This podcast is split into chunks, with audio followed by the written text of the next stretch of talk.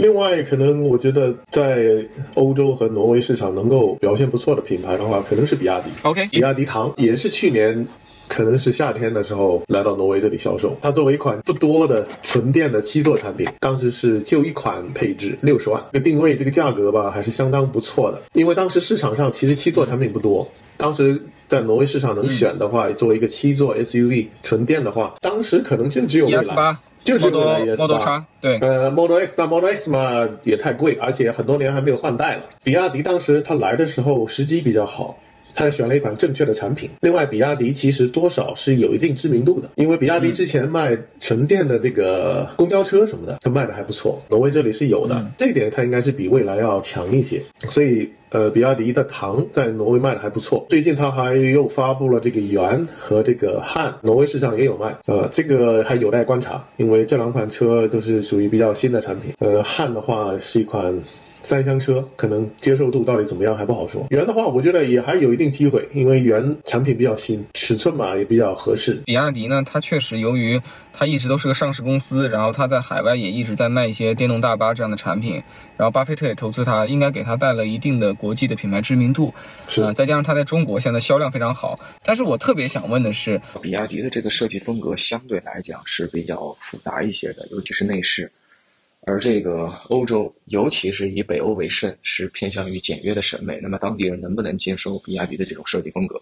总归还是会有人接受的。比如说，我就是要个大的七座车，我就六十几万的预算，OK，我就那我就只能买这个我没我没别的可以买，嗯，是吧？实用主义。对对对对对。那你再跟我们聊聊 MG 呗？MG 也是挺奇怪的这么一个，但也是令我挺吃惊的这么一个现象啊。我们知道 MG 可能在国内市场做的并不是很好，在纯电这一块是吧？但是它在国内很一般。是的，但是它在挪威的话，它推出了第一款叫 ZSEV，二零二零年那个时候推出，那个时候它在挪威的这个各种媒体推出的广告啊，就是这个推广的力度非常大。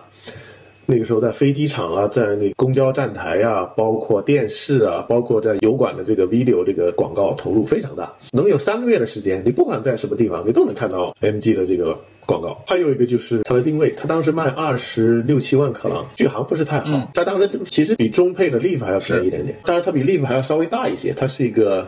紧凑型的 SUV 嘛，它的这个定位也比较好。另外一个可能就是因为 MG 对欧洲和挪威客户来讲，它不是一个陌生品牌。当你渗透率高到百分之五十甚至以上的话，你其实面对的客户很多人，比如说很多人是更讲性价比，所以这部分人他们当他遇到这么一款，哎，空间够大，续航够用。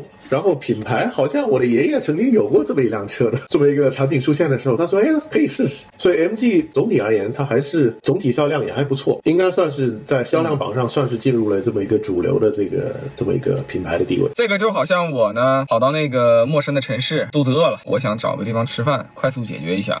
哎，看到一麦当劳，我有可能走进去。对哎，看到一个真功夫，我有可能走进去。但是你要是让我看到一个完全没见过的快餐厅，我大概率不会走进去。不是因为我喜欢麦当劳和真功夫，最起码混个脸熟，我认识。对你觉得安全？这个在消费品市场是非常重要的。对，MG 现在的优势就是中国人把它当中国品牌，外国人把它当外国品牌，所以它在全球都是自己人。对对对，它哪都吃得开啊。MG 现在的海外销量是远超它的本土的这个水平的，这个我是很清楚的。还有就是红旗，我觉得红旗也是值得一提。其实红旗对我来说也是令我比较吃惊的这么一个现象。其实挪威这里嘛，或者整个北欧地区啊，这个它的这个文化、啊、特征就是有一个，就是说，就是不要以为你比你比其他人更厉害，也不要觉得你比我更聪明。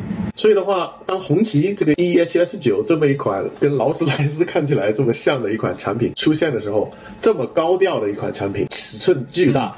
然后设计上面相对来说相当夸张。最初我们看到这款车的时候，觉得哎呦，这款车好像不太适合挪威这个市场，应该卖不了几几辆。其实就像我刚才说的是，就是当你这个市场渗透率已经到了百分之八九十这个水平以后吧，应该就是什么人都有，你什么产品其实都可以卖，关键是你能不能找到那部分人。我觉得之前挪威人呢花买红旗电动 SUV 的钱，以前是买不到这么高大上的一个豪华产品的，可能这也是现在感觉哇，可以花这么点钱就买到来自中国的劳斯莱斯了。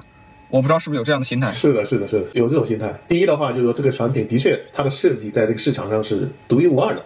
作为一款纯电的，长度达到五米二的这么一款设计，非常接近于那个劳斯莱斯那种霸气的那种外观的嗯，你只有这一款。所以说，当你找到了那部分潜在客户之后啊，你会发现他其实他们做出的这个消费选择，他们这个决定很容易做出，这就是他们想要的。那他们理解红旗背后的独特的中国政治色彩和和这个文化含义吗我觉得很多人应该不太在乎。？OK，因为红旗是通过当地的一个代理商代理的，像在我们本地的话，这款代理商他做的是三菱和雷诺，嗯哼，嗯，然后红旗是他代理的一个新品牌，所以他其实他可以很容易找到他们之前的现有的客户。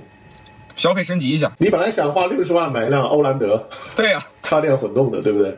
你你你你再加个十万块钱，你弄一个不比你那个欧蓝德强半米的那个纯电 SUV 不好吗？对呀、从 Outlander 升级到这个大红旗，这个实在是就有点像是中东难民跑到了挪威一样，这是人生的巨大飞跃。是的，它这个体验是完全不一样的。蔚来现在在挪威开始有一有一年啊，之前只卖一款车 ES 八，现在刚刚开放了有一 T 七。未来它目前的资源还集中在奥斯陆，嗯。人口比较密集的地区，而奥整个大奥斯陆地区占了挪威人口的接近百分之二十，哦，那也不是所以所以他把资源都倾斜在那了，对，啊，所以它目前的这个唯一的 New House 和两个充电站已经开始运营了，第三个好像很快也建好了。但我听说我们这里的话，这里的 Neo Space 和换电站大概在今年年底也都会落成。哦，那也很，快。所以我们在挪威的速度还是蛮快的。接下来的话，我还是觉得未来可能在挪威还是会能走一波。嗯，之前的话，在过去这一年，可能就是因为第一品牌比较新，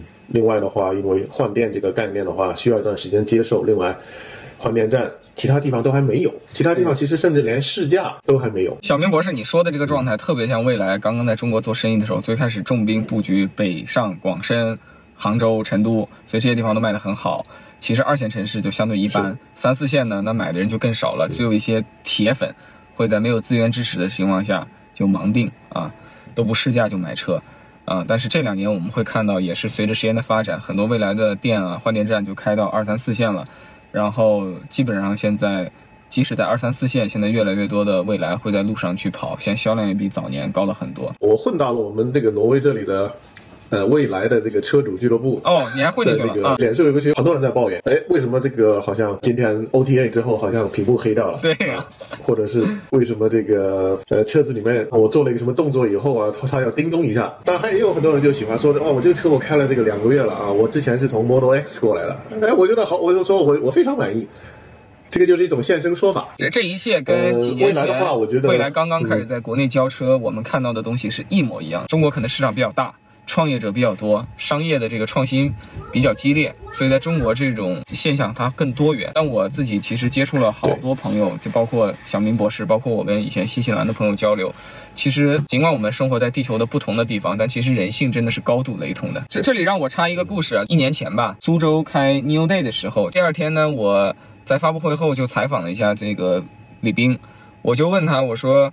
呃，我知道现在你们已经去挪威市场了。我们在中国已经打造的体系输出出去，比如说社区模式，比如说换电站，比如说用户企业这个概念，当地人能买单吗？能接受吗？斌哥就说：“我这问了个好问题。”然后呢，仅仅根据他当时初步的啊观察和了解，他当时就特别提到一个概念，就是人性更多的是相通的。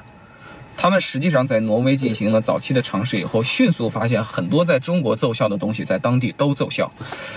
就在前几天，他们刚刚在德国柏林召开了重要的发布会。这次呢，你会发现吕斌和秦力红他们给了一些更具体的回答，也是谈到这一点。就其实他们最近还在欧洲自驾了十天，亲自去体验。其实人性是高度相通的，在欧洲一样出现了一模一样的现象。在 New House 里，一堆老外围着李斌、秦力红，跟他们聊天，跟他们交流，跟他们提意见、debug，然后那个表达感谢，然后表达愤怒，然后等到你们公布了我们在欧洲只订阅不销售，有人很喜欢，有的人就不断的骂，骂的时候艾特 William Lee，这跟在国内我们在 New APP 上看到很多的用户 一边骂一边艾特李斌和力宏，对吧？是。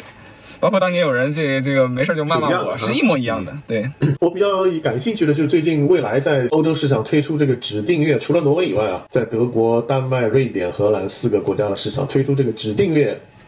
不购买这么一种政策，订阅这个东西倒不是什么新的东西。呃，挪威这里的话，其实有几家在搞。呃，品牌的话，我目前我所知道就是沃尔沃，也是三年，也是就这一款车，你可以选配置，你等然后你选好配置以后，跟你买车一样，等三个月，等半年，车来了，这车你拿去，每个月首付十万块钱，然后每个月再付个四五千、五六千，三年限定多少公里。还有一些第三方的订阅公司。它就是什么车都有，然后也是这种灵活方式的。你可以平时选一辆小车，然后你在休假的时候，你可以给他换一辆大车。临时就那一个月多加一点钱，他给你换一辆大车。但我不清楚，就是未来为什么在欧洲其他国家采取了一种跟挪威不一样的这么一种策略。正好因为昨天我参加了在线的他们的沟通会。啊，然后呢，听了李斌和力宏去解释这个事。第一呢，我觉得，呃，从我个人经历来讲呢，我知道订阅这个模式，其实在欧洲渗透率一直是比中国高很多的。特别是我感觉，最近这些年，可能因为欧洲经济也不景气。我感觉他们面对更年轻的新一代用户，卖一些紧凑级的小车，就特别爱用这个模式。然后另一方面，我觉得这也是符合全球消费者趋势的。你看，现在越来越多的东西都是订阅式付费，从软件啊到很多的，比如说充电宝。从李斌和力宏他们的官方解释来讲，他们相信从长期来讲，汽车市场可能不是一个购买性的服务，它会变成一个订阅式的服务。那么总有公司要在这方面更加勇敢的创新。然后我认为玩商业模式创新，全球汽车行业没有人比未来更擅长，他们最有勇气和兴趣。去做这些事情，而且实际上，如果真的。关注未来的人会发现，其实早在二零一九年那时候，我还在未来工作呢。实际上也在国内推出了类似订阅的这个模式，但是后来这个服务在国内由于呃税费啊，由于上牌啊，由于法规这些东西，它不是那么好做。但在欧洲这件事情是没问题的，早就被跑通了。另一个跟中国有关系的品牌领克，在欧洲采用的也是全订阅模式。他们认为他们的对手不是大众、丰田，他们的长期对手是 Uber。他们相信 Car is a service，用户不只是是爱购买创新技术驱动的产品，用户实际上也很热爱购买。创新商业模式驱动的产品，但是人们嘴上不会承认这一点。我倾向于认为，未来在欧洲这样做是它一部分是为了塑造一个独特的创新品牌，另一部分是他相信这件事情，即使今天的渗透率可能只有一半，以后它会越来越高。啊，再说了一个创业公司没有必要卖给所有人嘛，你只是个创业公司，你一开始能卖 BBA 的十分之一你就开香槟了。对对对，市场占有率没那么大。是的，很有意思。这个我觉得未来是一个很有意思的品牌，很它的这个接下来在欧洲市场的这个发展呢，我觉得是一个非常值得观察关注的这么一个事情。博士已经给我们讲了中国几个代表性的品牌在当地的这个状态。那么我想问一个问题，就是其实你看我们中国人啊，这么多年来，我们能把德系车、日系车、美系车，其实是能归归纳的。虽然德国有不同的品牌，美国有不同品牌，日日国日本有不同的汽车品牌。那么现在在欧洲，以你观察，他们有没有能力对中系车做一个整体性的归纳？挪威这里的话，可能也是因为这里国家比较小啊，相对来说，呃，文化方面也一直是一个被动输入的这么一个状态。这里市场上美国车很少，除了特斯拉以外，其他的基本上见不到。其他的话。德国车、法国车，他们当然是分得清的了，因为他们之前几十年、上百年都在消费德国车、法国车。日本车当然也他们也比较熟悉，丰田对吧？丰田销量也相当大，然后马自达呀、日产啊也都还不错。韩国车其实就对他们来说有点陌生，他们当然见过，呃，现代和起亚。其实现在起亚在这里卖的也不错，也还行。但是有的时候你跟他们说起来，他们说不说不说不上来，哎，说现代。现在是日本的吗？我想这个这种状态的话，可能对中国品牌也会延续一段时间，他们也会搞不清。比亚迪他们可能知道，因为以前比亚迪做电动巴士啊、电池啊什么的。当你说到蔚来啊，或者是还有什么小鹏、红旗、蓝图、小鹏啊什么的，对他们他们其实不是很确定，不是很确定。你得跟他讲一下啊，他才知道哦，原来是中国来。其实有一部分人嘛，对中国产品他还是有兴趣的，特别是一些。教育水平比较高的这么一些人，他们知道中国制造的并不只有便宜的和质量相对较差的这个产品，嗯，他们也知道中国能够有能力制造像 iPhone、MacBook，嗯，甚或者像呃大疆这样的价格不便宜，但是质量功能相当突出的这么一部分产品，特别是对于这个教育水平比较高的呃在外面见识比较多的这么这部分客户来讲啊，他们对这个中国产品其实接受度是。相当高的，并没有什么抵触。其实，对我我我觉得我们今天聊的一个很重要的一个观点就是，其实人性是大同的。你看，你们挪威当地的人买电动车的理由跟中国有啥区别？电费便宜，比油车有各种补贴、免税政策，然后出行的时候路权和停车费可能在不同的城市都有一定的这个优惠和倾斜。中国跟你们比，唯一的一个差异性就是在中国大陆地区停车位比较紧张，在家充电比较难，这个严重制约了私人电动车的发展。但是抛开这两点之外，你觉得有什么区别呢？大家买电动车的理由，没怎么，对，我觉得非常类似，也是很类似的。你电动车开起来更舒服。现在特斯拉、未来这一批产品呢，又比以前更智能。但用户在 OTA 不爽黑屏的时候也会去抱怨，然后用户在 OTA 成功有了功能提升的时候也会感到兴奋和开心。所以这个人性是一样的。对我们说不同的语言，我们有不同的信仰和一些文化倾向，甚至意识形态，我们有这个不同的这种经济发展的程度和国家的一些倾向性。